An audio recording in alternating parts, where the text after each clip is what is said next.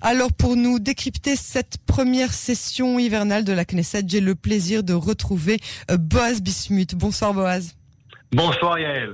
Merci d'avoir accepté d'être l'invité de notre journal de ce soir. Boaz, est-ce que vous pensez comme moi qu'il s'agit de la dernière session de cette euh, Knesset? Alors là, s'il fallait, s'il fallait euh, miser, alors je dirais que c'est du 60-40. Et pourquoi 60-40 et pas du 100-0, comme euh, vous le dites, parce que tout, laisse à croire que finalement on va vers des élections c'est qu'il y a justement ce corona, ce corona qui plane toujours et qu'on ne sait pas les conséquences qui peuvent euh, Mais il faut que vous nous disiez 60 pour qui Parce que je... Ah, 60 pour des élections. 60 ah, pour des élections, excusez-moi. Ah, oui, ça change tout. S'il n'y avait pas le corona, j'aurais dit euh, euh à 100% on va ah, vers des élections. Alors là, bien sûr, il y a des dates limites. Bien sûr, il y a, le, le je pense, 23 décembre, euh, le, le, la loi sur le budget. Finalement, il est fort possible, c'est-à-dire qu'on puisse repousser, qu'on donne une date limite supplémentaire qui, devient, qui serait le 31 euh, mars 2021. Mais là, aujourd'hui, on a vu Gantz de façon très claire à dire qu'il ne serait pas d'accord à n'importe quelle euh, euh, euh flexibilité euh, à cet égard. je peux vous dire qu'il y a quelques jours, eh ben, il disait le contraire, mais lui aussi, il est un peu dans le piège de ces, de ces, comment dire, un petit peu de ces lieutenants euh, ministre de la Justice ou garde des Sceaux, et Ashkenaz, ministre des Affaires étrangères, qui vont pas le laisser bouger d'un iota. Euh, Gantz, lui, de son côté, aurait bien voulu accepter n'importe quelle, n'importe quelle proposition de Netanyahu, jouer le jeu et attendre justement novembre prochain pour être le prochain Premier ministre d'Israël, parce que par les élections, vu les sondages, eh ben, il y a zéro euh, chance en ce moment. Alors là, on revient un petit peu à oui, élection, pas élection. Mettons-nous un petit peu dans la peau de, du Premier ministre Netanyahu pour l'instant. Mmh. Et dans sa tête, il peut se dire la chose suivante, c'est-à-dire pourquoi oui des élections D'abord parce que euh, euh, on ne le voit pas euh, céder un petit peu sa place à, à Balfour. D'abord, on ne peut pas le voir céder la place. il peut dire bien sûr qu'aujourd'hui, regardez, même vous, l'opposition, même vous, les commentateurs, même vous, ceux qui étaient partisans de Gantz, vous dites aujourd'hui qu'il n'a pas la carrure. Donc au contraire, vous devriez me soutenir à cet égard. Mais il y a surtout euh, euh, bien sûr aussi les lois, si vous voulez un petit peu euh, les lois, certains diraient un petit peu les lois juridiques, se, se, se comment dire un peu, se faire un, se designer un petit peu certaines lois qui le protégeraient un peu à la française. Pour ça, il a besoin d'une majorité de 61, mais d'une vraie majorité qui le soutienne, une majorité de droite, et pas la coalition qu'il a aujourd'hui, qui est une espèce d'opposition et gouvernement au sein même du même gouvernement qu'on est en Israël. Et je dirais qu'aujourd'hui, il a un gouvernement qui ne, qui ne fonctionne pas. C'est-à-dire, il a un gouvernement, comme j'ai dit avant, qui est devenu une sorte de parlement. Et c'est pour ça que je pense plutôt élection. Pourquoi pas élection? Si demain, si demain vous voyez une situation un peu catastrophique en Israël, euh, surtout sur le plan aussi économique, si dans les manifestations que vous voyez aujourd'hui, on ne voit plus toujours les 10 000, 15 000 personnes qui sont qui correspondent plutôt au même profil, et on le voit très bien à Tel Aviv et ailleurs. Si par exemple demain vous voyez un petit peu des personnes de la périphérie, euh, certains par exemple qui ont perdu leur qui ont perdu leur travail, ou d'autres qui voient peu de perspective, ou certains des quartiers sud de Tel Aviv, si cela euh, se rejoignent aux manifestants, là, c'est comme on dit en anglais, un game changer. Mais là, encore une fois, pour montrer à quel point c'est compliqué, je dis tout et son contraire.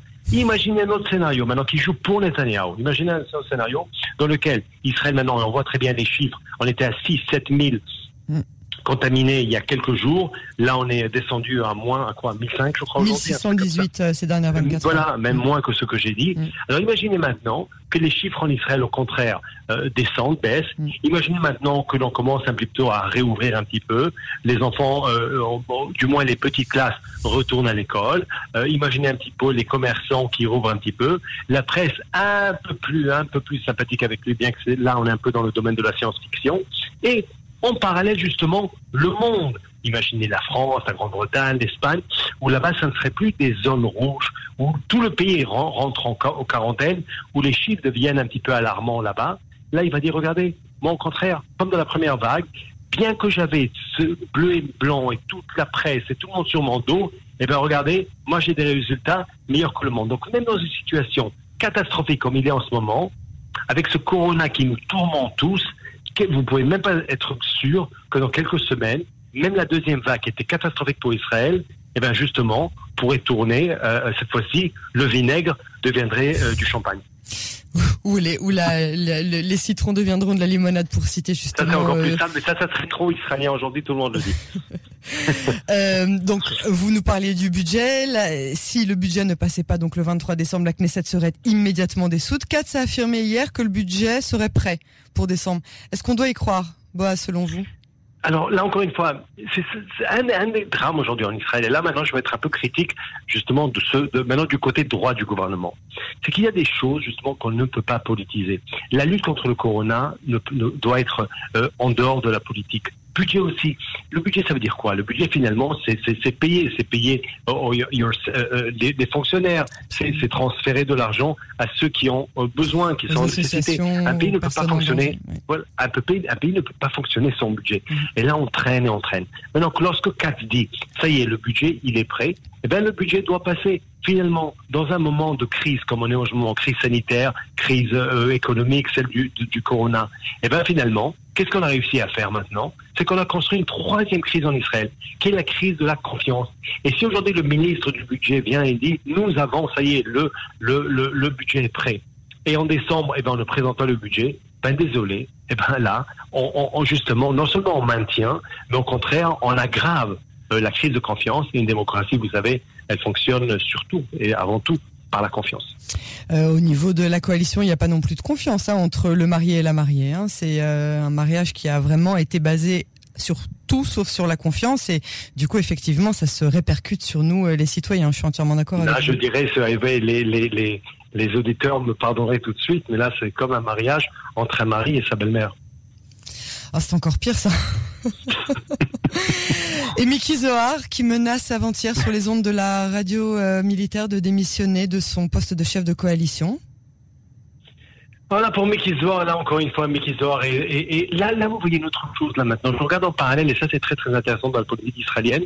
C'est que oui, aujourd'hui, euh, il y a un mot que j'aime beaucoup dans la langue française qui est le zèle de zèle. Il y a un excès de zèle justement dans certains lieutenants du parti du Likoud que j'avoue tout de suite. Hein, moi, je cache pas mes couleurs politiques. J'aime bien euh, euh, tout ce qui est droite. Il y a Mina Likoud, c'est un peu, euh, mais mais quand même. Je pense qu'aujourd'hui, dans la part du Likoud, certains ont cet excès de zèle, y compris ce député, que parfois fait, fait, un peu trop.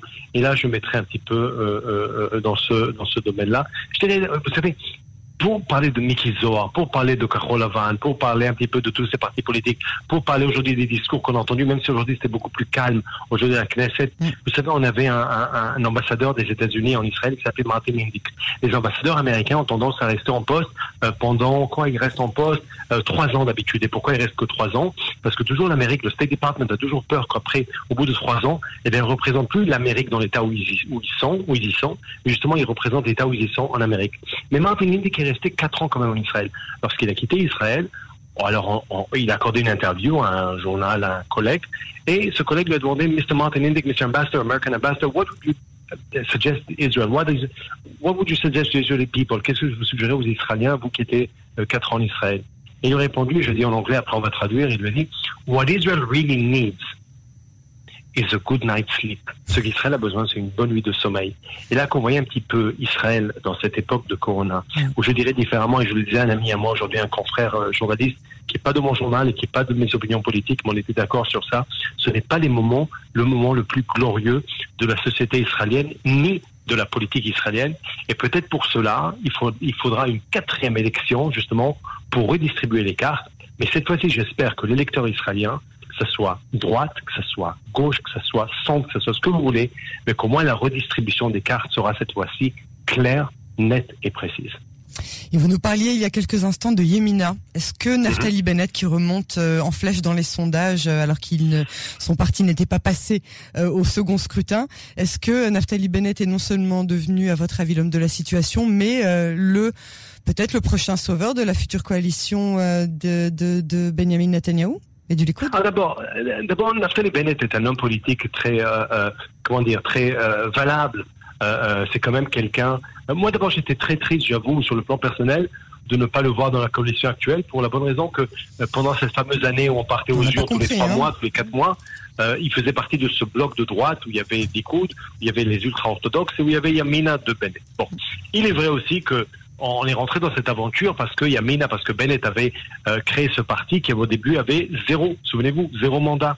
Et, c'est pour cela aussi qu'on aurait, s'il avait, suffisait qu'il avait ces quatre mandats à lui, ou s'il était resté dans son ancien parti politique, eh ben, on ne serait pas rentré dans toute cette histoire. Mais après, il a réussi, il a réussi, et ça c'est quelque chose de très très fort en politique, c'est de savoir rebondir. Et ça, il a prouvé qu'il a su le faire. Il a su rebondir. Il a aussi les bonnes idées en place en ce qui me concerne. Je pense qu'il a de bonnes idées. Je pense que là aussi, pas seulement sur le plan euh, sécuritaire et bien sûr sur le plan tout ce qui est souveraineté. Je pense que Netanyahu a fait une erreur de ne pas le prendre parce que justement avec le plan, avec, euh, on est très très content bien sûr de la paix avec les Émirats Arabes Unis et Bahreïn. Très très, et je suis pas du tout cynique.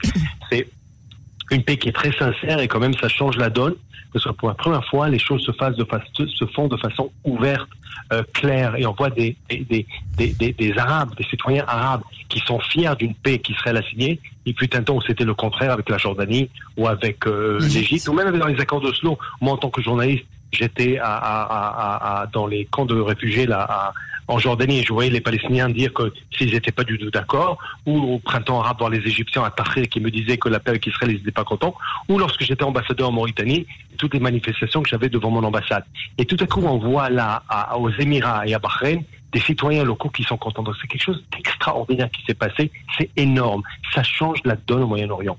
Bien que, bien que, pourquoi je parle de ça en parlant de Bennett, il y avait aussi une possibilité, je le sais, croyez-moi, qu'il y ait une souveraineté israélienne si c'est pas sur tout le territoire, c'était euh, proposé, c'est à peu près 30%, du moins une certaine, la, vallée du Jourdain par exemple, ou certains points en Judée ou Samarie. Et les Américains, ils avaient quand même une condition. La condition des Américains était qu'au sein des Israéliens, le Likoud et bleu et blanc se mettent d'accord. Et bleu et blanc, eh ben, n'étaient pas d'accord. J'essaie d'imaginer si Netanyahu avait euh, Bennett à ses côtés lorsqu'il a formé son gouvernement, eh ben, peut-être il aurait plus de poids il est évident que quand vous formez un gouvernement et vous avez Bennett à vos côtés ou Amir Peretz et vous voulez une souveraineté, alors dites-moi vous, qui va vous aider beaucoup plus Et ça, c'était une erreur. Et lorsque je vois aujourd'hui, pas plus tard, en attendant votre coup de fil, votre téléphone, je voyais une réponse de Netanyahu à l'égard de Bennett, encore une fois, euh, très belliqueuse, encore une fois, très, euh, euh, comment dire, très... Agressive. tout sauf amical. C'est très, très, très justement dans un moment où la rue israélienne a jamais été aussi conservatrice, où la rue israélienne a jamais été aussi droite, où les convictions israéliennes, où le centre israélien finalement, c'est ce qui était la droite d'avant, où le centre, où la gauche d'hier est devenue centre, ce qui est droite si vous voulez, ça l'a compliqué mais c'est beaucoup plus simple que cela, voir justement que les politiques israéliens de droite eh ben, ne réussissent pas à s'unir dans un moment qui est tellement, qui, est tellement euh, excellent. Pourquoi est-ce que tout ça c'est important Et en plus les élections, parce qu'on a laissé quand même le sujet peut-être le plus important, Yael, on l'a laissé pour la fin, qui risque d'être déterminant si oui ou pas il y a des élections en Israël, si oui ou non il y aura souveraineté, si oui ou non on va continuer avec cet élan de paix avec d'autres pays. Croyez-moi que malheureusement on peut pas encore en compter, mais il y a même un État parmi les États, il y a même un État surprise que, que, si je dis par exemple le nom aujourd'hui, certains de vos auditeurs restent la bouche bée. À ce point, à ce point, c'est énorme ce qui se passe aujourd'hui derrière les coulisses. C'est quand même les élections américaines. Le 3 novembre, Trump ou Biden, le vainqueur aura un effet énorme sur la politique interne euh, et même si oui ou non, élection en Israël. Très important. Absolument, et on attend cette euh, date avec impatience et on vous remercie en tout cas beaucoup, Boaz Bismuth, pour votre analyse. Et, et devinez pour qui je suis aux États-Unis. Tiens, je me le demande. Ouais, un secret de polychinelle. un secret de polychinelle, Boaz Bismuth, c'est toujours un plaisir. Merci infiniment pour votre analyse et à très bientôt.